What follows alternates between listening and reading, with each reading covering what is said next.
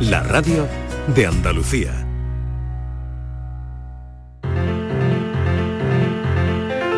La paranoia de la tarde. No hay lunes sin paranoia en la tarde de Canal Sur Radio. Tengo a todo el equipo ya preparado, incluido José Valero de los servicios informativos de esta casa que viene ahora a contarme lo de la candidatura de Málaga para la Expo 2027 y lo hemos enganchado también de alguna manera. ¿eh? Sí, por eso estaba aquí, ha pasado ¿qué por aquí, pues por pasar. Buenas tardes, aquí está el tío. Ah, no, pues, va, nada, No tú- te dejes liar, Ahora- no te dejes liar, no te dejes liar. Huye tú que puedes, huye tú que puedes. No enganchado. sabes dónde te estás metiendo. Claro. Oh, Anda es que que- nos va a contar ahora lo de la candidatura de Málaga para la Expo 2027, que ha sido a las tres y media aproximadamente. Hombre, queremos saber cómo, cómo está Málaga, cómo ha quedado Málaga, pero antes la paranoia. Si sabes algo, José, tú no, tú lanza lo Tú que te sepas. callas, si tú Yo- eso, me callo, me callo. Tú lanza lo que tú sepas. Venga, si sabes algo, tú hoy. disimula, disimula. Bueno, ve- veo que me queréis, me esperáis con ansia y todo eso. Yo de Sí, verdad no, que pero que porque cariño como- os lo ahora- algún No, día. esto tiene su Ahora es cuando viajaríamos, cuando viajaríamos al futuro para saber la solución. Porque ahora tú, tú aciertas y ahora ya quiere venir todos los días. Y no- Claro. entonces nosotros ya desesperamos. Bueno, ya madre desesperamos. Por favor, los nuevos, los nuevos en este en esta sección, que se callen si lo saben. Los nuevos que se callen. Vale, vale. Bueno. con- Venga, lanzamos, lanzamos la Venga, paranoia. bueno, pues hoy traigo un tema un poco acorde con la ola de calor que hemos tenido. Ah, vale. Tenemos dos Pensé camiones. que era sobre las elecciones. Digo, No, bueno, hombre, eso- Venga, Eh, es otro día. vale. Bueno, pues tenemos dos camiones que deben llevar una carga eh, a través del desierto. Sí, dos camiones con carga. Cargados, Vale. sí, tienen que ir por el desierto. Bueno, uno es un camión más viejo y tiene un conductor ya también a punto de jubilarse que sabe que conoce el camino hasta el pueblo al que tiene que llegar. Sí. El otro camión es más moderno y su conductor que es más joven pues no conoce bien el camino. Quedan en que el camión más nuevo pues va a seguir al más viejo. Pero por desgracia el conductor del camión nuevo no se había acordado de llenar el depósito de gasoil y paró para llenarlo sin avisar al que iba delante. Entonces te siguió su camino y bueno, pues a ver cómo se la apañaba este hombre. Bueno, pues una vez, aunque salió de la gasolinera y Sí. había perdido el camión de vista, como en la arena vio las huellas del camión y la siguió sin problema. Uf, Sin embargo, se dio cuenta Qué que listo. poco a poco la- las huellas se iban haciendo más borrosas y al final y finalmente desaparecían. El Adiós. conductor del camión que iba detrás pues se quedó sorprendido porque no había viento y, y él mismo veía sus huellas, las huellas que iba dejando su propio camión. Entonces no, habían, no encontraba forma de, de saber por dónde había ido el anterior, el que iba delante. Aparece, Se perdió, o sea que se perdió, se perdió. Pero lo encuentra un beduino en un camello Sí. y gracias a él llega hasta el pueblo. sí. Es que lo Sí. Que iba mucho. por el desierto. Gracias a, A ver, tú- no, a ver, tú- a ver, es a para despistar Beduino. el pueblo. La pregunta Ahora es Ahora viene la pregunta. beduino. ¿Cuántos años el metros beduino? me- medía la túnica del beduino. La pregunta es, Venga, a ver. una, una vez que llega al pueblo, ¿cuántos años tiene el desierto? Ya verás, ya verás, ya verás. Venga, una vez que llega al pueblo se encuentra con el conductor que había salido primero Sí. y se da cuenta del motivo por el que habían desaparecido las huellas. A ver si se os ocurre. Vale. Los dos camiones llevaban la misma carga, ¿eh? Los dos camiones llevaban la misma carga, eh, pero claro, el camión, eh, él se había perdido del, del otro camión porque a quién se le ocurre parar a echar gasolina En mitad del desierto. sin decírselo al otro. Al otro. En mitad del desierto, En mitad del que a Claro, ver, desierto. pero había un pozo de petróleo allí y dijeron, pues mira, aquí mismo he hecho, Aquí mismo he hecho he hecho A saber el gasolina. precio, a saber el precio A en mitad del el desierto lo que le habían cobrado. Pero Claro. bueno. Allí más barato, seguro que estaba más barato el petróleo que el agua. Ya, bueno, y entonces, eh, queremos saber por qué desaparecen las huellas del primer camión. Exactamente, cómo es que desaparecen esas huellas y doy la pista de que los dos camiones llevaban la misma carga. Y que en Pues- cierto modo, pues ya ha dicho un poco pues la yo es que respuesta. lo pero sé. ¿Tiene no- ver con carga- algún la fenómeno meteorológico? Yo lo No, sé. Nada. Porque- no tiene que ver con el Solo, viento. solo Ah, intrínsecamente porque tiene yo que ver a con los conductores y con los camiones. Que un, un siroco. Un Pero- siroco el que tú, el que tú tienes en la cabeza. un siroco. Un siroco. Os voy a decir, Estivali, que, he sol- que he soltado la respuesta sin que os hayáis dado cuenta. ¿Qué me dices?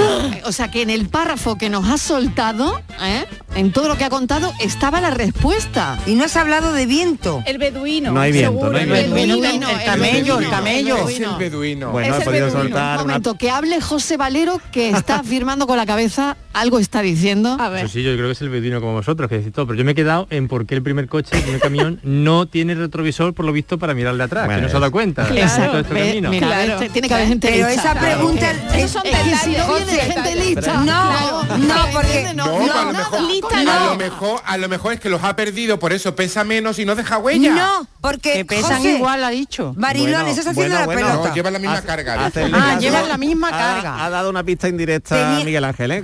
Dado una pista indirecta. Ay, ¿qué has dicho? ¿Pero qué Perdón, has dicho? Pero es relevante, es relevante la pregunta que ha Que hecho José. que no, que el Es relevante la pregunta. Es que esa es la tiene pregunta. razón. Un momento, uno a que uno, porque que nos emocionamos todos Claro. y uno a uno. Ahora, Es relevante, es relevante la pregunta que ha hecho José Pues sí. Valero de los retrovisores. Es que como contesté luego ahora la redacción me canea. No, no es relevante, no es relevante. José, toma, ya estás en el Pero- grupo, ya estás en el grupo. Puedes el, venir todas las testigo, tardes. el testigo que ha recogido Miguel Ángel da una buena pista. ¿eh? Ya verás que no lo he escuchado. Uh. o sea, El Miguel Ángel ha repite. dado una pista. A ver. ha dado una pista. ¿Qué He has dado dicho? una pista. Ojo, si- pues, si yo, si pudiera acordarme de lo que no yo lo ha he entendido tiempo Tenéis perdido. que ir al No, yo he pasado, dicho, tenéis que ir dice- al pasado para coger la que pasado. Sí, no, ha dicho, uno pesa menos que el otro. Yo he dicho, no llevan la misma carga. Y, Llevan y- la misma carga, en efecto. Y, y Francia ha dicho, llevan la misma carga, pero llevar Vale. la misma carga no quiere decir que pesen lo mismo. Bueno, Lleva la misma está, carga, pero, ah, pero Sí. ah, eso, pero puede haber, puede haber una fuga o algo. Cuidado. No, tú puedes llevar, mm, ¿qué te digo yo? Puedes llevar carne y no es lo mismo llevar... ¿Y si llevas, y si llevas y lleva- otro producto? Eso es, Claro. Claro, es que líquido, depende de la ¿Y carga. si llevas otro Depende producto que bien, hace bien por que ahí, se ¿eh? borre? Vamos La huella. La huella. Ah, ¿Ah? Vamos ¿Y si llevas un ahí. producto que hace que la huella se? No digo Yo ya, yo ya tampoco, No, ya tampoco venga, ya porque ya está, está, ya todo está, Oye, ya mal. está. Y si, si lo Uy, sabéis, uy, llamad que a va la cargado, figura. que va cargado de Tengo la respuesta. de pronto, tengo la pregunta, tengo, tengo la pregunta, Mariló. El primero pasaba el Mariló, el tengo segundo la, el paño. tengo la pregunta. El segundo camión pasaba el paño y el primero Una pronto, cosita, sí, que tengo la pregunta, tengo la respuesta. Como el primer camión ver. es el Sí. viejo, las ruedas que lleva no tienen dibujo. Ah, porque están muy gastadas, ¿no? Pero ya él había Pues visto la huella. No. Él en un tramo Señores, sigue la que huella. tengo que ir ya, no, Qué no Eve. cubréis más porque no, porque mejor dentro de un rato. Venga, que Francia está esperando las llamadas de los Venga, oyentes, que le hace ansioso, mucha ansioso. ilusión. Hay una y- compañera que ya me está escribiendo. Y... Así, ¿no? A ver qué te dice. Venga, a ver bueno, qué te no, va- no es la respuesta que yo tengo, pero no Venga, va vale, vale, va- vale. No digamos más, No no, digamos más. no Venga, mal, no Francis, hasta ahora, Hasta hasta ahora. luego. Bueno, que voy con José Valero directamente porque la candidatura de Málaga para la Expo 2027 examen este lunes en París y ha sido sobre las tres y media. Ahí está Minnesota, Phuket, Belgrado. San Carlos de Bariloche, eh, que son los rivales de, De Málaga. de la capital de la Costa del Sol. Pero tiene menos misterio que la paranoia esta, ¿eh? Tiene menos misterio. Tiene menos misterio, la bueno, ahí, ahí está la cosa, Está ¿no? la cosa, sí, sí, ahí, bueno. ahí está la cosa. Se ha Cuéntame. presentado esta tarde en el Palacio de Congresos de París la candidatura de Málaga a la Exposición Internacional de 2027 bajo el lema La era urbana hacia la ciudad sostenible hasta la capital francesa. Ha viajado una delegación compuesta por 11 representantes del Gobierno, la Junta de Andalucía, la Diputación, el Ayuntamiento, así como parte del equipo de trabajo de la Expo 2027. Se han desarrollado las presentaciones de las candidaturas, como tú decías, de España, Estados Unidos, Tailandia, Serbia, Argentina. La de Málaga ha comenzado con música de Chambao. Esta música es la que Oye, ha- qué bien, qué buena elección, ¿no? Con la Mari de Chambao, Sí, sí. me encanta. Pues bajo esta música se ha desarrollado una parte de la presentación. Ha comenzado con el alcalde de Málaga, quien ha presentado la ciudad como una mezcla de distintas civilizaciones, con un gran potencial turístico y también sostenible hacia el que ya se trabaja. hemos, hemos planteado una transformación urbana que se ha traducido en una peatonalización de casi 400.000 metros cuadrados del centro histórico. Los paseos marítimos conectan la ciudad con el espacio del mar, espacios de vegetación que hace que tengamos más de 10 metros cuadrados por habitante. También en lo que es el transporte público, por ejemplo, también hacer una ciudad para los coches híbridos, para los coches eléctricos. Ha estado presente también en París la ministra de Transportes, Raquel Sánchez, quien ha hablado así de por qué una exposición sobre la era urbana hacia la ciudad sostenible. Con nuestra candidatura queremos contribuir a la reflexión sobre uno de los principales retos de la sociedad actual, cómo hacer compatible el imparable desarrollo urbano con una ciudad más amigable para las personas, que proteja al medio ambiente y que promueva soluciones innovadoras para la movilidad y para la sostenibilidad. Ha destacado el apoyo de esta candidatura, como también lo ha hecho, también ha hablado de unidad y de apoyo a la candidatura de Málaga, Francisco Salado, presidente de la Diputación Provincial de Málaga. Mi presencia en esta delegación representa el compromiso y la implicación de toda una provincia y sus otros 102 municipios con el proyecto de la ciudad de Málaga, porque este es el proyecto de todos. Málaga es la provincia española que más ha crecido en los últimos años y está previsto que lo siga haciendo en los próximos. En París ha emitido un mensaje grabado del presidente de la Junta Andalucía, Juan Manuel Moreno, dado que no ha podido estar como consecuencia de las elecciones. Vamos a escucharlo. Como presidente en funciones de la Comunidad Autónoma Andaluza, les invito a apostar por Málaga por muchas razones. Es una de las capitales tecnológicas más relevantes de Europa. Es un centro turístico de primer orden, capital de la famosa Costa del Sol. Y van a descubrir una capital museística de primer nivel y una ciudad capacitada para albergar un evento internacional tan importante. Pero sobre todo es una ciudad preciosa, que les va a encantar. Esta ha sido una de las tres primeras asambleas en las que la candidatura deberá defenderse, le seguirá en noviembre de 2022 y la de junio en 2023 cuando se anunciará a la ganadora las fortalezas de Málaga. Son que la mayor parte de las infraestructuras necesarias están listas, que luego serán reutilizadas y la temática que se basa en la sostenibilidad en las ciudades del futuro también, la unidad de acción. Un evento que tendría una repercusión de 2.900 millones de euros para Málaga, con 11 millones de visitantes que se esperan, 31 en empleos, 31.000 empleos según analistas económicos en Andalucía. Málaga es tan favorita como comentabas como Belgrado, San Carlos de Bariloche, Phuket o Minnesota, esta la teme especialmente el alcalde. Todas han hecho una presentación clásica y todas desean esta candidatura como motor de desarrollo. Si os parece, escuchamos a Marcela Osardo, embajadora argentina ante la UNESCO, que ha defendido la candidatura de San Carlos de Bariloche en la Patagonia Venga, vamos Argentina. a escucharla, a ver cómo ha ido. Esta candidatura nos pone frente a un proyecto de extraordinaria prioridad, por lo que significa para la Argentina y en particular para Río Negro y Bariloche ser sede de una muestra de esta magnitud. Y también por el legado planteado, lo que llamamos la ciudad de conocimiento y el desarrollo, que generará una verdadera revolución en materia cultural, educativa, científica para toda la Patagonia. Todos lo Claro, todos, todos, Para todos. es muy importante. Para todos Claro, importante. todos lo queremos, José, es lógico, ¿no? Es que recibir 11 millones de visitantes y ese impacto, ¿no? De 130 millones de euros, Efectivamente.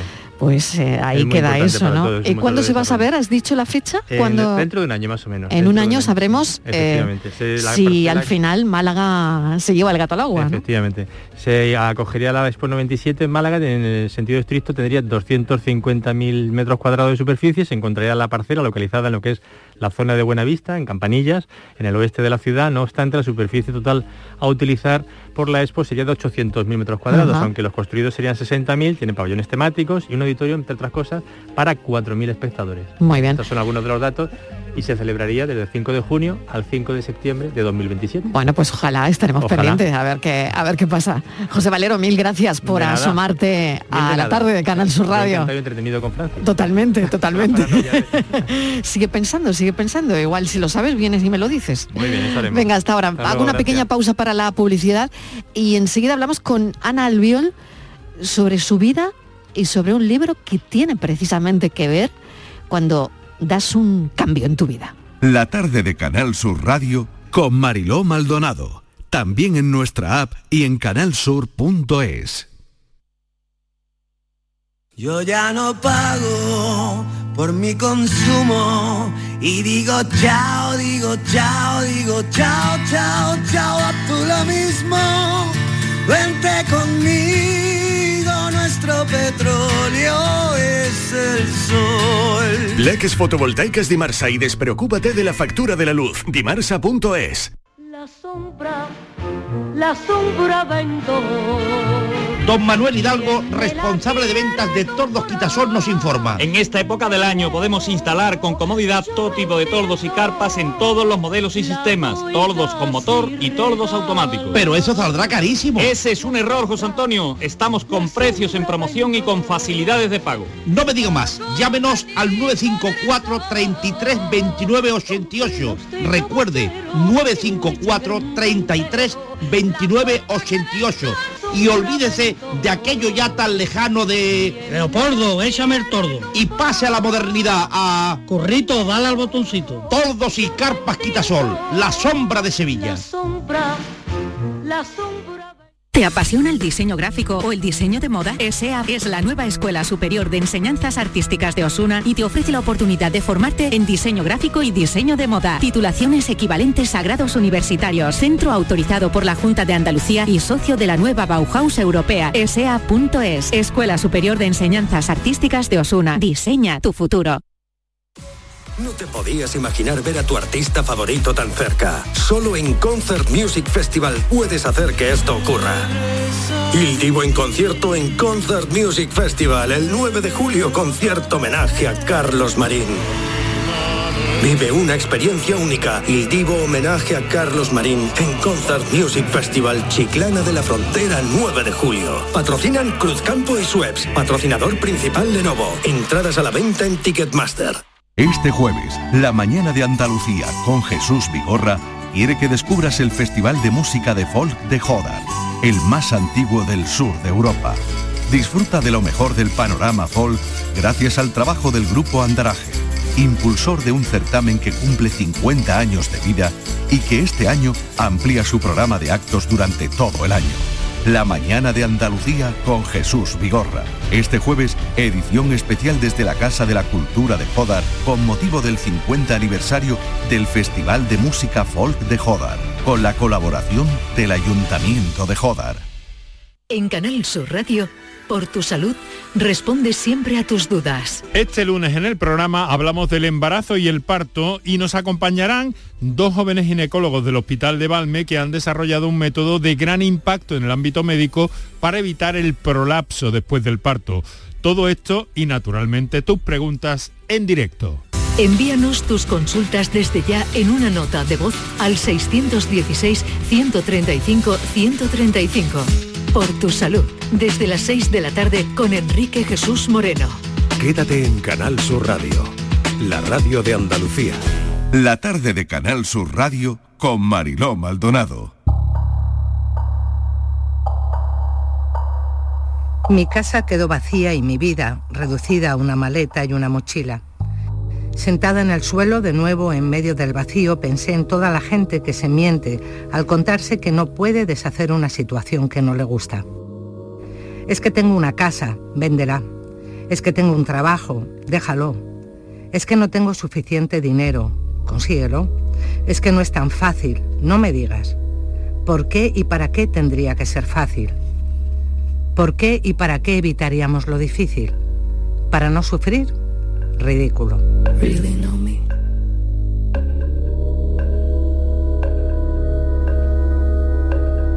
Your opinions about my opinions.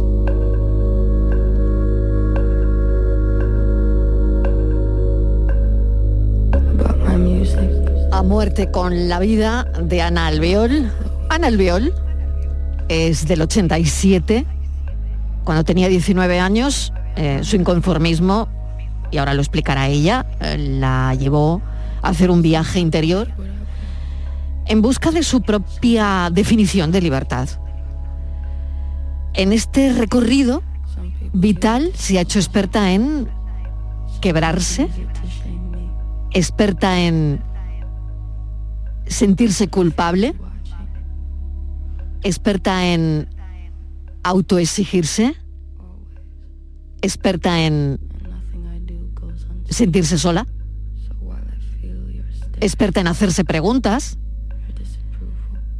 experta en cambiar de opinión, experta en pedir ayuda, en no conformarse, en seguir hacia adelante. Ana Albiol, bienvenida, gracias por acompañarnos. Hola, ¿qué tal? Muchísimas gracias. Bueno, ¿cuántas experiencias, no? Una experta, Muchas. claro, una experta es la que ha pasado eh, suficientes experiencias como para tener ya ese título de experta, ¿no? Bueno, sí, eh, al final he estado toda mi vida buscando títulos que me validaran y al final me di cuenta de que mm, se nos olvida, ¿no? Que la experiencia realmente es, es- es lo que se puede demostrar y es un grado, como dicen, ¿no? Hay una pregunta que desde mi punto de vista vertebra eh, esta conversación probablemente y el contenido de lo que escribes, que es ¿qué serías capaz de hacer para cambiar tu vida? Sí, totalmente. Para mí, eh, como bien sale en- el primer relato ¿no? que habéis narrado, al final, en ese trocito del libro, es verdad que muchas veces no es fácil, ¿no? Y, y es una pregunta que me sorprende. Cuando yo digo, ¿qué serías capaz de, de hacer? Y la gente, una respuesta que me dicen, es que no es tan fácil, digo, ya. Pero la cuestión es qué precio estás dispuesta o estás dispuesto a pagar para lograr aquello que realmente quieres. Porque parece que tiene que ser fácil o que tiene que ser inmediato incluso. Y pues yo, desde mi experiencia, ni es fácil, ni es inmediato, ni, es, ni carece de esfuerzo, por supuesto, ¿no? Hmm.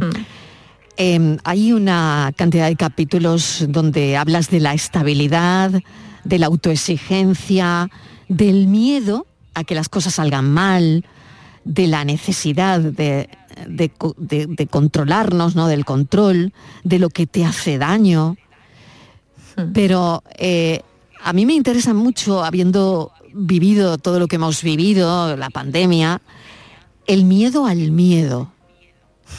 Eso parece que, que, mm, durante la pandemia se cebó, desde luego, ¿no? Bueno, parece que ha acabado, no ha terminado, pero eh, el miedo al miedo, ¿qué nos dirías del miedo al miedo?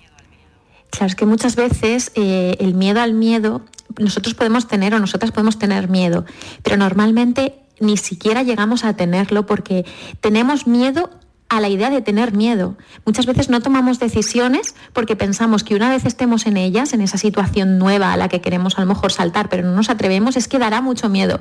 Y le tenemos miedo al hecho de tener miedo, cuando realmente tú te expones al miedo y cuando te expones a esa situación y ves que sobrevives, eso te va validando. O sea, yo no creo que haya mejor forma de afrontar el miedo que exponiéndote a él. Pero como le tenemos miedo al propio miedo, al final nos escondemos de él y nunca llegamos a resolver ni a encontrarnos con nuestra valentía, ¿no? Un día, Ana, háblanos un poco desde, desde tu experiencia, que los oyentes puedan entender cómo llegas a, a este punto, ¿no? Eh, ¿Qué te lleva a, a romper con, con lo anterior? Que no sé si fue así o no, pero sí, sí. Hay, hay algo que, que hace clic, ¿no? En, tu vida, en ese momento. Y bueno, cuéntanos. Sí, bueno, yo siempre digo que para mí el cambio es por pura angustia, ¿eh? por puro sufrimiento. Eh, yo a los 17 años quería estudiar comunicación, siempre lo he tenido muy claro, yo quería ser escritora, periodista, el área de comunicación, pero no pude estudiar esta carrera, ¿no? Por, por diferentes motivos, familia tal, y la vida me llevó al mundo del maquillaje. Y dentro del mundo del maquillaje estuve 15 años, se me daba fenomenal, empecé a tener pues éxito, abrí un blog para, mm, digamos, comunicar, ¿no? Pero referente al maquillaje. Y cuando todo iba muy, muy bien, esto era como un poco una boda, ¿no? En plan de si das el sí quiero, yo eh, estaban ya proyectos muy grandes, ya había mucho reconocimiento Sí, y yo sentía que, todo me arrollaba. Claro, hay que decir que te Mm. conviertes en una influencer eh, donde, bueno, grandes marcas van a buscarte para que trabajes con ellos. En fin, que todo esto tiene un recorrido, no sé si muy rápido, muy intenso. Sí, y muy que te da rápido y muy intenso. Poco tiempo Mm. a asimilarlo, ¿no? Efectivamente, fue como Vale. un boom, ¿no? Muy rápido y de Sí. repente pues estábamos hablando de con un inversores sacar un producto con mi nombre y tal, ¿no? Y yo me di cuenta de todo esto y era como dar el sí quiero y seguir creciendo en una dirección que yo siempre he sabido que no era la mía, ¿no? Pero la vida a lo mejor te lleva a esto y bueno, ganas dinero, tienes reconocimiento, está bien, entonces tú te dejas arrastrar, pero yo como que siempre tenía el ojo puesto en, mi verdadera brújula que apuntaba al norte, que era la comunicación, ¿no?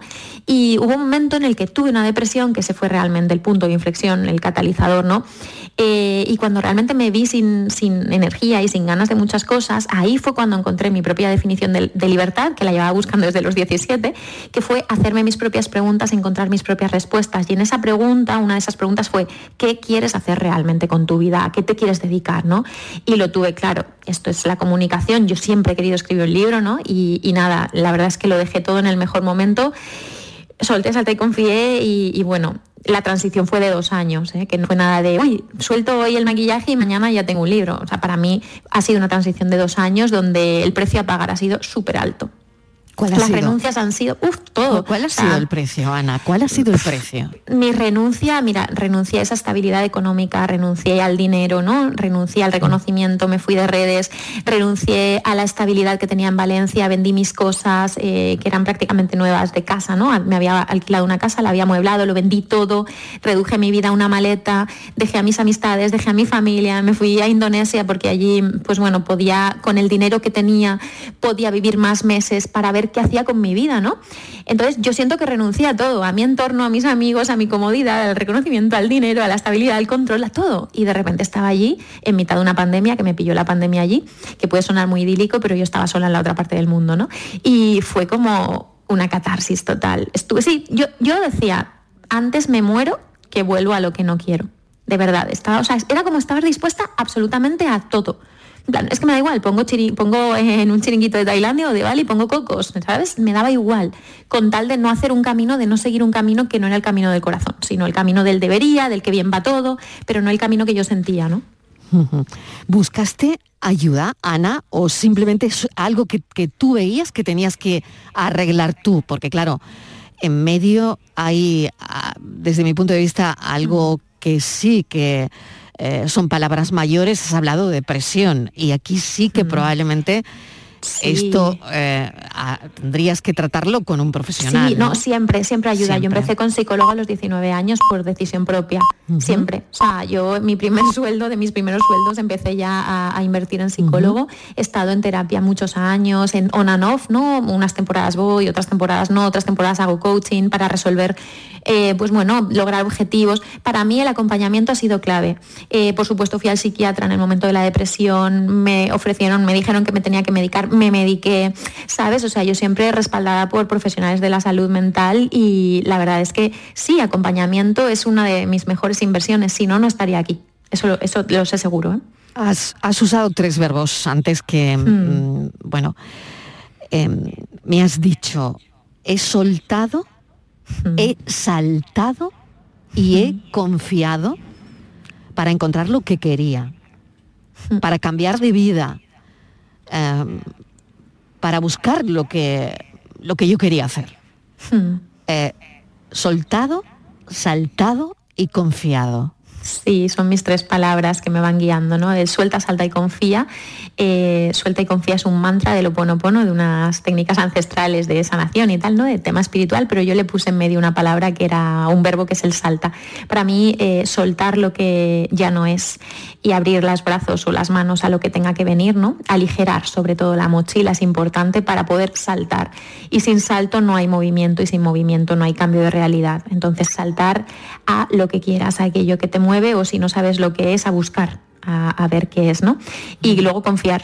Confiar en ti misma, en tus capacidades, en tu pasado, importante, en tus fortalezas que las traes de allí y también en la vida, en aquello que es y que tú no puedes controlar, ¿no? Y o confías o estás contra ello. Y yo prefiero estar a favor. Mm. Ana, la gente que tenemos alrededor, que nos quiere, que no, vamos, no, no me cabe la menor duda, ¿no? Que estás rodeada, en tu caso seguramente estabas rodeada de gente que te aprecia, gente que te quiere, pero es verdad que hay veces que tus mejores amigos incluso, ¿no?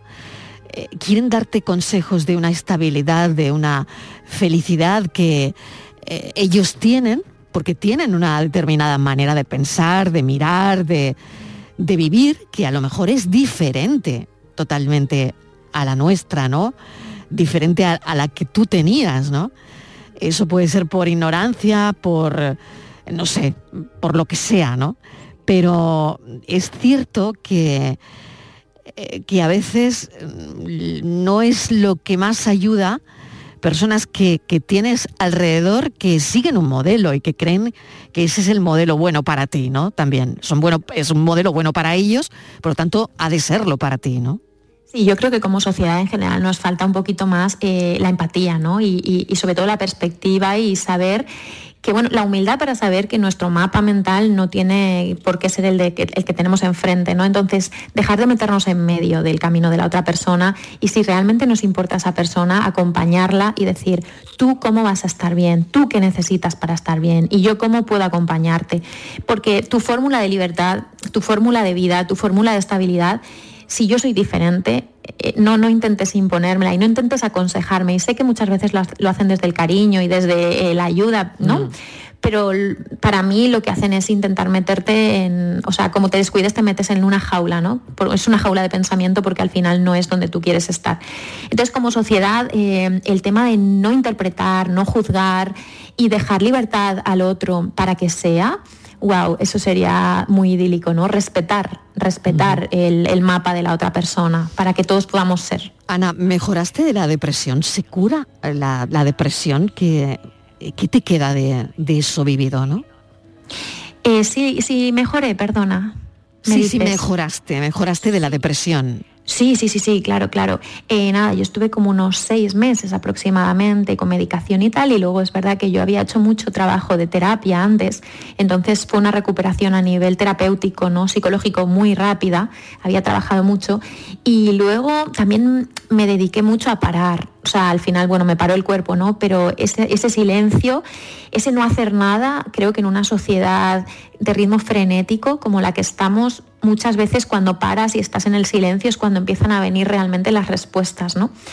Y sí, mejoré y sobre todo aprendí mucho. O sea, yo creo que las crisis son grandes oportunidades eh, y puede sonar a cliché, pero al final tienes dos opciones de hacer lo que te, con lo que te pasa, ¿no? Transformarlo en algo que te haga de palanca para crecer o, o bueno, o quedarte ahí en el victimismo. Yo lo utilicé para crecer y de verdad eh, para mí fue un gran punto de inflexión en mi vida. Quiero conectar eso que me cuentas con una parte del libro que me ha interesado mucho, donde hay tres preguntas, ¿no? ¿De qué te quieres alejar? ¿Qué quieres mantener? ¿Y a qué te quieres acercar, no? Y tú decías, bueno, me quiero alejar de lo que no funciona para mí, de esforzarme para que me acepten y me quieran, ¿no? Me quiero alejar de la idea de perfección y de su amiga la autoexigencia, de creer que no puedo o que no soy suficiente o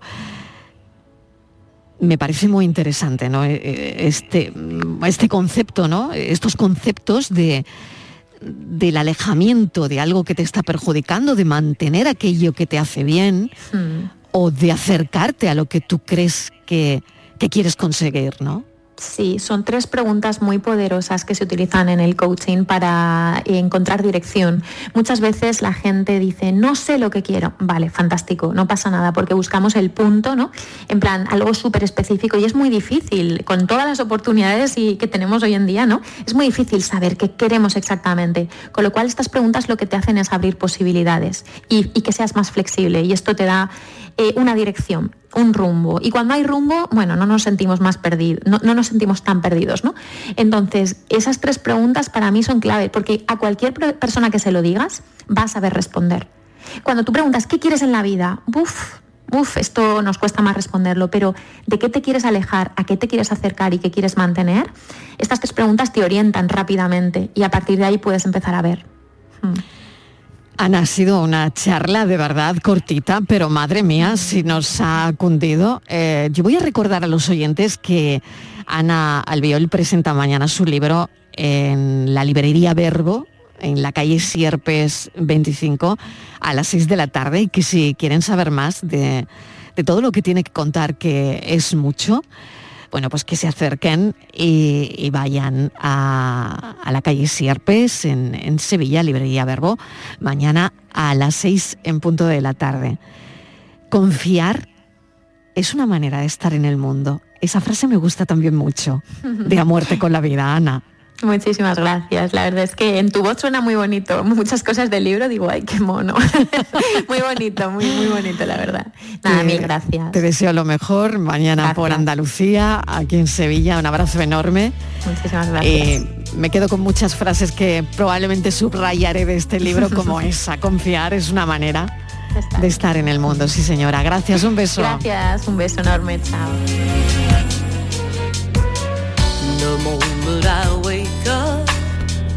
Before I put on my makeup, I say a little prayer for you.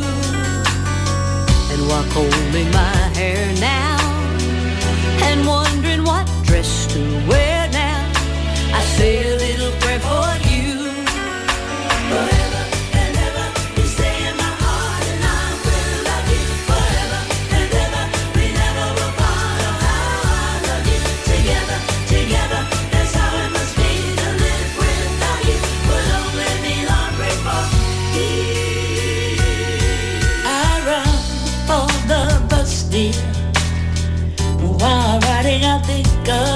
dear. I say a little prayer for you. At work, I just take time. All through my coffee break time, I say a little prayer for you.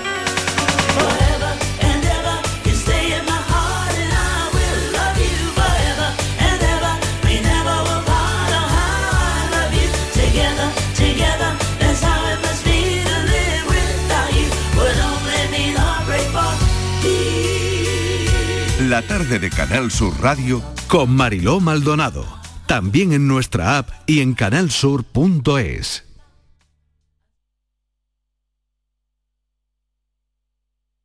Escuchas Canal Sur Radio en Sevilla. Bienvenidos a Sacaba. Mil metros de electrodomésticos con primeras marcas. Grupos Whirlpool, Bosch y Electrolux. Gran oferta. Microondas Whirlpool de 25 litros con grill de 900 vatios en acero inoxidable. Antes 179 euros. Llévatelo ahora por solo 79 euros. Y solo hasta fin de existencias. Solo tú y Sacaba. Tu tienda de electrodomésticos en el Polígono Store en calle nivel 23. Sacaba. Ven a disfrutar comprando en Triana. En la Asociación de Comerciantes de Triana trabajamos para ofrecerte los mejores productos y servicios. Ven a disfrutar comprando en Triana. Promueve Asociación de Comerciantes de Triana. Financia Junta de Andalucía.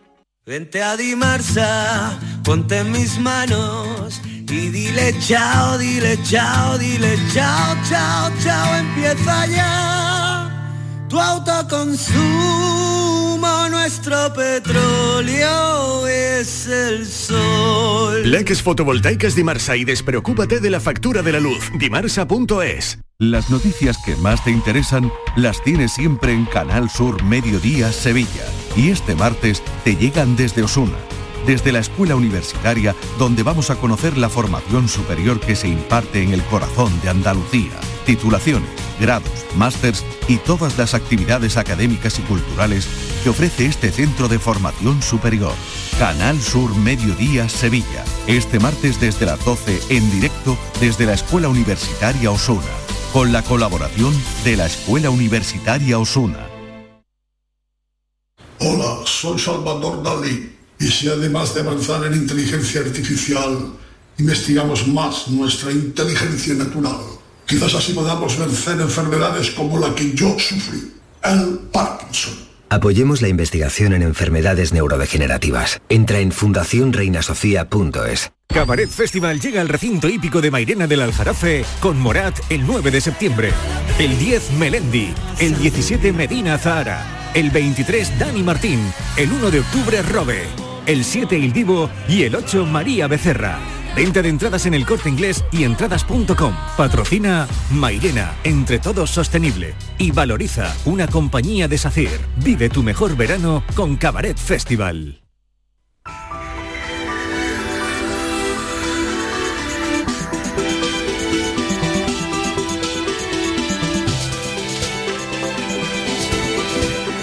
Enrique Jesús Moreno, conectamos ahora mismo con el programa Por tu Salud para ver los contenidos de hoy. Enrique, ¿qué tal? Bienvenido. ¿Cómo Hola, estás? muchas gracias. Encantado de saludarte como siempre, Mariló, en este lunes que, Mm. bueno, que empieza bien porque estamos con unas temperaturas muy templaditas. Sí, mejor, mejor. Mira, hoy vamos a entrar en temas, de, en temas de salud de la mujer al mismo tiempo para aprovechar la inquietud investigadora de eh, dos, eh, bueno, voy a decir, los jóvenes ginecólogos del Hospital de Valme, que recientemente han sido pues eh, muy considerados en el ámbito y distinguidos en el ámbito del 31 Congreso de la Sociedad Española Obstétrico-Ginecológica y que, mm, bueno, básicamente vamos a intentar resumir. Ellos han diseñado, han hecho un estudio durante los últimos años eh, en el que han desarrollado un modelo que predice que permite el diagnóstico temprano del 96% de los casos de prolapso uterino de las mujeres. Fíjate esto del pro- prolapso porque es muy importante, Mariló, y es, Es que cuando el prolapso significa cuando el útero sale fuera, ¿no? Y puede- Y puede, Exactamente. llegar a salir por la vagina. Exactamente, debe es. ser mm, terriblemente molesta esta situación, ¿no? Pero claro, además claro. se da una circunstancia y es que, eh, claro, en torno al parto mm, em, pueden surgir muchos de estos problemas. Pero fíjate, pero fíjate que eh, este diagnóstico permite ver si hay una lesión de POP, de suelo pélvico, una, pro- que es como se llama, la patología, mm, eh, prolapso de los órganos del, de, eh, pélvicos. pélvico. Eso es, del pélvicos. Eso es. Y entonces la tendencia es además a que, eh, bueno, el número en la eh, publicación científica que nuestros invitados de esta tarde ponen encima de la mesa, pues nos hablan de una tasa muy alta y de, eh, de un incremento que se va a notar mucho en los próximos en los próximos años. Vamos a ver el qué y el por qué y sobre todo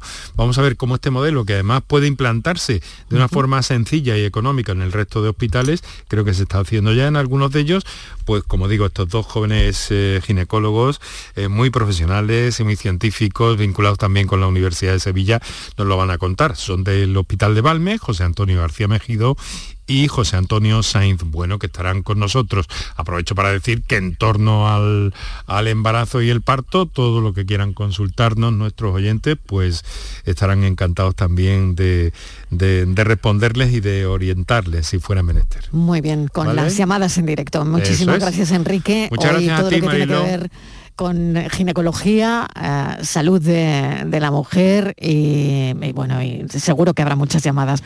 Gracias, un besito. Hasta Bien, ahora. Un beso, Mariló, hasta luego. 6 y 5 de la tarde. La mañana de Andalucía con Jesús Vigorra es tu referencia en la radio. Con la última hora del día, Toda la actualidad. la información más cercana que buscas y el mejor entretenimiento. La mañana de Andalucía con Jesús Vigorra. Contigo desde las 6 de la mañana. Quédate en Canal Sur Radio. La radio de Andalucía. La tarde de Canal Sur Radio con Mariló Maldonado.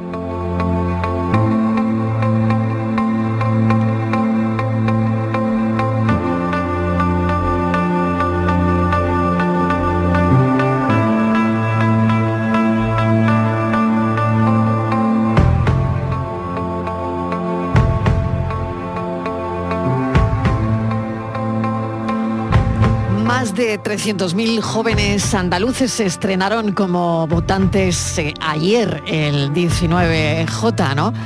Un 4,5% del electorado con realidades diferentes, con opiniones diversas, como eh, los que vienen aquí a charlar. Voy a saludar a los millennials. Cinta Lorenzo, ¿qué tal Cinta? ¿Cómo estás? Hola, buenas tardes, ¿qué tal? Miguel Ángel Sastre, hola Miguel Ángel, ¿qué tal? Y Javier Hola, ¿qué tal? Soto. Buenas tardes. Javier, ¿qué tal? ¿Cómo estás? Hola Marilo, ¿qué tal? Bueno, con Miguel Ángel tengo un poquito de retardo en la, en la comunicación, pero nada, intentamos arreglarlo como, como podamos. A ver, Miguel Ángel, empiezo contigo, que tengo un poquito de retardo contigo. Eh, ¿Cómo viviste la, la jornada de ayer? Yo estaba comentando que más, fíjate, de 300.000 jóvenes andaluces se estrenaron ayer como votantes. Ayer eh, jornada electoral en Andalucía, 19J, y hoy 20J para hablar de todo lo que ocurrió ayer. Pero bueno, eh, quiero que me comentes cómo lo viviste tú, Miguel Ángel. Bueno, yo en mi caso particular lo viví de una forma muy peculiar porque estuve apoderado en un colegio con una fuerza política, entonces pues lo viví al 100% lo que era el, el proceso electoral. Y, la verdad que fue un día bonito en el sentido de que, pues bueno, al final eh, no hubo ningún tipo de problema, a pesar de que hay diferentes ideologías políticas dentro del de, el espectro de fuerzas que se presentaban en el tablero, pero que hubo un respeto mutuo durante todo el proceso.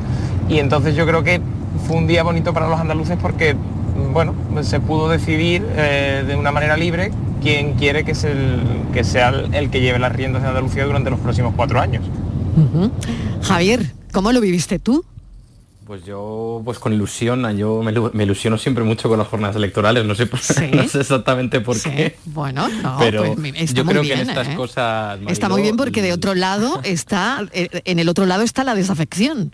Claro, Entonces, bueno, a- si te ilusionas, me encanta que me lo cuentes, ¿no? Y además creo que en esta situación como en otras, la mejor noticia es que no haya noticia, en el sentido de que sea todo aparentemente normal, como decía Miguel Ángel, que no haya incidentes, que hemos asumido con mucha naturalidad eh, que, no- que en unas horas nos reunamos todos los que quieran, que tienen derecho a votar, eh, y se haga un escrutinio en pocas horas y que elijamos un nuevo presidente y un nuevo gobierno durante los próximos años.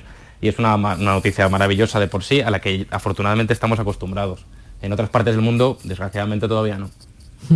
Cinta, ¿cómo lo viviste tú? Venga, que te toca. Sí, pues yo eché el día en la playa y ya luego voté tardísimo. Ah, bien, bien, tardísimo, dije- de, la- de las últimas, de ¿no? las últimas, sí, sí, cerrando Ajá. casi el colegio y digo, uy, en 40 Que no llego, que no llego, ¿no? Que no llego, que no llego. Y solamente, había votado un 40 y algo por Claro. ciento de la población. Mm. Y digo, ¿será que esto está mal? Yo pensaba que iba a votar más gente. Y ya luego pues pegada a la tele, a Twitter y cuando dieron la primera encuesta que daba la mayoría absoluta Que la clavó, que, que la sí, clavó, la ¿eh? clavó, fue fenomenal. Mi Chavila Sí, sí. clavó la encuesta y yo creo que Sí, sí, un trabajo como nunca, estupendo. ¿no? Brutal, brutal. Ajá. Sí, sí, ya diciendo, madre mía, no me esperaba yo que ganase hasta sobrado, ¿no? Sí, Sí, sí. Bueno, bueno, muy bien. Em, lo vivisteis así, de, de esa manera, ¿no? Y mm, no sé si queréis añadir alguna cosa más. Javier o Miguel Ángel o, o Cinta, tú misma, no lo sé. Mm. Bueno, yo simplemente decir que mm, me hubiera gustado que votase más gente, porque lo que digo, voté de las últimas Ajá. y digo, yo creo que este está mal el porcentaje de participación, que luego es verdad que tampoco se vota mucha más gente. Pero Ajá. sí, sí, sí. Y fuiste a la playa, cinta. Sí, fui a la playa tranquilita. sí, ¿Y en la sí. playa había gente, Cinta? Había mucha gente. Había mucha gente en la playa, Pero claro. digo, bueno, pudieron votar tempranito. No. Claro, irse a la playa o, o hacer como hiciste tú, ¿no? Claro. Al A ver, Miguel Ángel. aunque- sí. Que aunque era un fin de semana malo teóricamente porque había puente en dos provincias y, Sí. y también el tiempo invitaba a irte a la playa, la participación incluso subió con respecto a las últimas elecciones, un punto aproximado. Entonces, en ese sentido, pues al final se ve que la gente sí que tuvo cierto interés por, por votar y por decidir su futuro. Bueno, queríamos saber el punto de vista de, de- de nuestra gente, de la gente más joven. Y ahora tengo aquí otra historia que el 90% de mujeres encuestadas afirma que juega videojuegos, ¿no? Claro, ¿y por qué no? ¿Y Claro. por qué no iba a ser así, no? Hasta convertirse en la mitad de la población jugadora. Eh, me han dicho que Cinta Lorenzo es videojugadora. Así que, a ver, Cinta, eh, Sí. cuéntanos tu experiencia, porque parece que esto es noticia. Sí, pero yo no soy nada profesional, todo lo contrario. Yo eh, siempre que entro a un videojuego a mi casa, mis hermanos se lo pasan y yo tardo dos años en pasármelo. Soy Bueno, lentísima. Lo disfrutas más, ¿no? Sí, es verdad que lo aprovecho más, sí, sí. Pero sí, a mí me gusta mucho el Animal Crossing, que es como que me relaja mucho, es muy Ah. tranquilito. Y bueno, yo juego, juego a la Nintendo, mientras que mis hermanos sí que es verdad que juegan más al ordenador. Antes teníamos la Play, pero ya no la jugamos. Pero ¿y por qué es noticia? Que mm, el 90% de las mujeres eh, juegue a videojuegos Claro, en una, en una que- encuesta. Sí, yo creo que es el estereotipo, ¿no? Que eh, cuando tú piensas en alguien que juega videojuegos, alguien, un chico, joven, ¿no? Y no se suele pensar en que las chicas también jugamos a videojuegos. Pero de hecho, bueno, mis hermanos ven muchos streamers y hay muchísimas chicas que hacen streamers y bueno, son buenísimas. Ujú. Sí, sí. A ver, Javier, que has Sí, dicho, ca- has comentado, cada- ¿no? Cada Que vez sí. más, cada vez hay más gamers que son, que son mujeres, afortunadamente. Además, me gustaría hilarlo con el estereotipo, como bien decía Cinta, del tema tecnológico que muchas veces está asociado a, a los hombres. Y Eso es. cuando yo creo que hay una parte muy importante que es estereotipo, absolutamente. Y en esto de los videojuegos yo me alegro mucho cada vez que veo eh, a, a streamers y a gamers que son mujeres, porque eh, lo ven niños y niñas muy pequeños y que se familiaricen con que sea hombre que sea mujer, que sea independientemente, mm, facilitará que precisamente esto no sea noticia ¿no? dentro de poco. Claro. Eh, Miguel Ángel, ¿tú cómo lo ves? No, y que además lo bonito es que una de las cosas bonitas que tienen los videojuegos es que aunque tú puedas jugar solo, pero también cuando te reúnes con un grupo de amigos, sean hombres, sean mujeres, lo que sea, pues lo compartes conjuntamente. Entonces sí que la noticia mm, es que no debería de ser noticia. O sea, que Exactamente, es lo que yo un pensaba, ¿no? claro. O sea, es, es igual que si juega un hombre. Entonces ahí Exactamente. es donde me chirría un poco el, te- el Claro, tema de claro. la noticia. Porque a no mí también, a mí también totalmente, la ¿no? Sí, sí, sí. Sí, sí, y siempre he totalmente. tenido amigas que jugaban a videojuegos y que incluso eran mejores que yo jugando a ciertos videojuegos. Claro, el propio sesgo de la, de noticia. Es muy curioso, ¿no? A mí me llama la atención eh, ese propio eh, sesgo que tiene el titular, vamos, la- ¿no? la Ah, ah. Sí, pero yo también tengo amigas que juegan a mm, juegos de estos online con más chicos y tal. Y, mm, Sí, y Cinta. que cuando juega con muchísimos chicos, muchos de ellos, cuando a lo mejor ella gana, como tiene su nombre, se nota que es un nombre femenino, pues le insultan o que hace esto aquí. Y muchas veces le han dicho, vete a fregar platos. Qué Es mal. una cosa súper fea y, y súper antigua, ¿no? No sé, ya eso como que no Sí, pega. sí, sí, sí, sí. Y no sé, hasta sea, que se punto una cabrean, ¿no? broma. Sí, Mm. sí, pero le sienta bastante mal cuando mi amiga gana. Sí, sí. Muy mal. Pues muy mal está Pero eso. bueno, es la ¿eh? minoría, eso sí es verdad. Bueno, pero no, no, no tiene que haber nadie, ¿no? Que, que haga esas, Claro, esas claro. cosas, ¿no? Bueno, tengo paranoia, atentos todos, a ver que la historia es un poco larga, resúmela, Francis. ¿Qué, qué tal, chicos? Bueno, os lo resumo. Tenemos dos camiones que tienen que ir con una carga a través del desierto para llevar a un pueblo lo que llevan, por supuesto, en sus eh, depósitos. Y eh, uno de los camiones sigue al otro. El segundo sale con un poco de retraso y va siguiendo por la arena, por el desierto, las huellas del que va delante. Sin embargo, eh, conforme va ah, saliendo, pasando el tiempo, se da cuenta que las huellas van desapareciendo poco a poco hasta que las pierde completamente, no sabe cómo llegar y al final consigue a través de un beduino local de allí del desierto que le lleva hasta el pueblo. Una vez que se encuentra con el conductor que salió primero, descubre el motivo por el que las huellas se fueron borrando. ¿Cuál es? No sé si eso ocurre. Venga, algún motivo por el que la, la huella eh, se borre, Javier Soto. A ver. No había, tocado, no había te ha viento, tocado. ¿eh? No había Te viento. ha tocado. Yo, igual tiene algo que ver con la carga del camión, pero... Eh, igual tiene algo que ver con la carga del camión. sí, señor, ha estado rápido Javier Soto. Cinta, venga, que ya, que ya lo tienes ahí. Eh, porque tiene que ver con la carga. El viento sería Viento una no. fácil, ¿no? Claro, no viento hay no, viento, no hay no hay viento. Ah, no hay viento. En ese momento no había viento. Porque ahí la va borrando, no lo sé. Tiene que ver con la carga del camión. Ay, ay. A ver, a ver, Miguel Ángel, a ver qué se te ocurre a ti. Pues ahora mismo no se me ocurre nada. Pues hay dos oyentes que algo han pensado. Sí.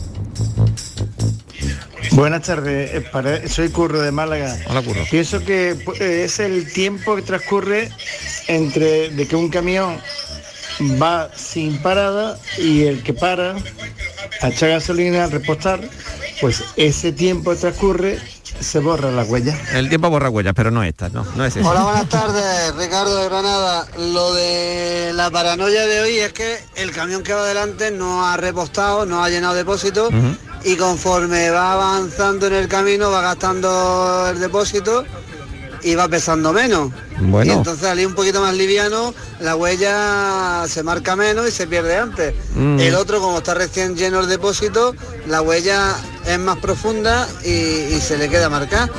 Otra explicación no se me ocurre. No está- Venga, un saludo. Un saludo, no está mal, pero el depósito no lleva tanto peso. Los dos camiones iban cargados con agua. El primero iba perdiendo agua y toda la cisterna del camión se vació y, y conforme iba por el camino, pues iba pesando menos y así desaparecieron, desaparecieron las Las huellas de los neumáticos. También, Bueno, también nos ha dicho una persona que el camión llevaba arena. Hombre, un poco absurdo llevar arena en el desierto, pero también es el mismo planteamiento. Iba perdiéndolo, iba borrando las huellas. Claro, la arena que mm, caía podía, bueno, la gente lo ha pensado. Lo ha iba- pensado, ¿eh? Ha ha habido aquí discurrido, ha pero, discurrido, ¿eh? pero tela, ¿eh? ¿Qué os ha parecido, Cinta? A ver, Pues fijaos, impresionada, ¿no? Impresionada con el resultado.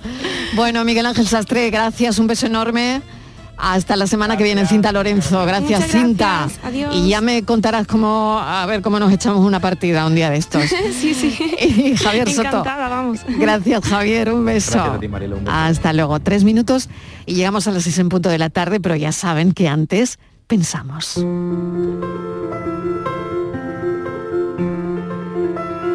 Está a punto de comenzar el verano, es la última vez que nos escuchamos, pero solo durante un tiempo. No sé si ustedes se acordarán de estos ratos, pero yo voy a echar de menos los pensamientos Y es curioso porque precisamente acabo de terminar un documental sobre el último pensamiento de la vida en el que tuve que adentrarme en cómo funciona nuestra memoria. En resumen, podríamos decir que aquello que recordamos, lo que se fija en nuestra memoria, lo que se cristaliza, es aquello que nos emociona. Recordamos lo que nos emociona. Por eso sé que voy a acordarme de estos ratitos, porque cada vez que alguno de ustedes ha reaccionado, se ha emocionado o ha querido compartir lo que le movían por dentro estos pensamientos, me ha emocionado también a mí. Sin receptor no hay emisor que valga ni comunicación posible. Sin ustedes, estos pensamientos se diluirían en la nada. Gracias por compartirlo, por comentarlo, por dejarse emocionar. Sé que aún falta un poco, pero feliz verano. Y ojalá que cuando volvamos a encontrarnos puedan compartirme que estuvo lleno de buenos recuerdos. Está en sus manos más de lo que creen. Elijan dónde ponen la atención. Déjense emocionar. Y recuerden, esos pequeños tesoros podrían acompañarle el resto de su vida. Qué bonita la vida, queda todo de golpe y luego te lo quita, te hace sentir culpable. A veces cuenta contigo, a veces ni te mira. Qué bonita la vida. He de confesarles que este es uno de mis espacios preferidos del programa. Escuchar atentamente lo que dice cada pensador que pone el broche de oro, y nunca mejor dicho, a tres horas de emisión. Los llamamos así, los pensadores, porque nos hacen pensar, está muy claro, ¿no?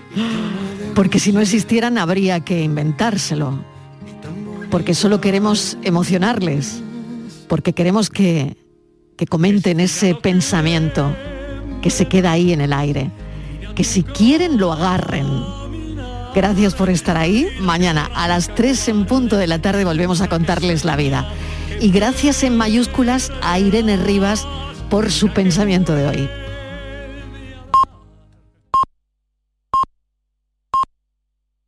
Arme